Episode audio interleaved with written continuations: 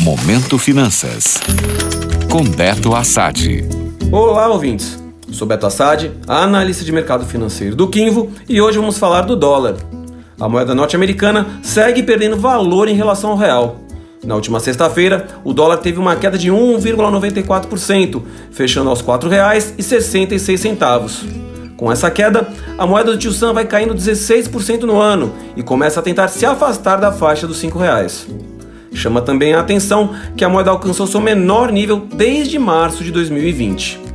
O que tem causado essa valorização do nosso real é a percepção de investidores estrangeiros de que nosso mercado está bom para investir. Mesmo com a taxa de juros em tendência de alta nos Estados Unidos, parece agora que o risco de se investir no Brasil compensa. Voltamos a ter uma das maiores taxas de juros do mundo e nosso setor de commodities continua sendo muito atrativo para os investidores. Para se ter uma ideia, o saldo de capital estrangeiro que entrou na Bolsa de Valores do Brasil nos três primeiros meses do ano é de um pouco mais de 67 bilhões de reais. Um valor que supera boa parte do ano passado todo. Mas a pergunta que não quer calar: para onde vai o dólar a partir de agora? Como sempre, uma pergunta que deixa até o mais afiado economista de cabelos em pé.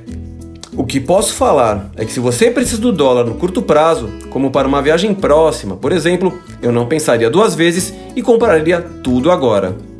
Mas, se você precisa para um prazo mais longo ou para investimento, pode ser sim uma boa ideia ir comprando aos poucos, já que tem chances do dólar continuar sua correção no médio prazo. Portanto, veja o que melhor se adequa às suas necessidades e boa sorte. Gostou? Para saber mais sobre o mercado financeiro, acesse meu Instagram, beto.assad. Até a próxima! Momento Finanças. Oferecimento.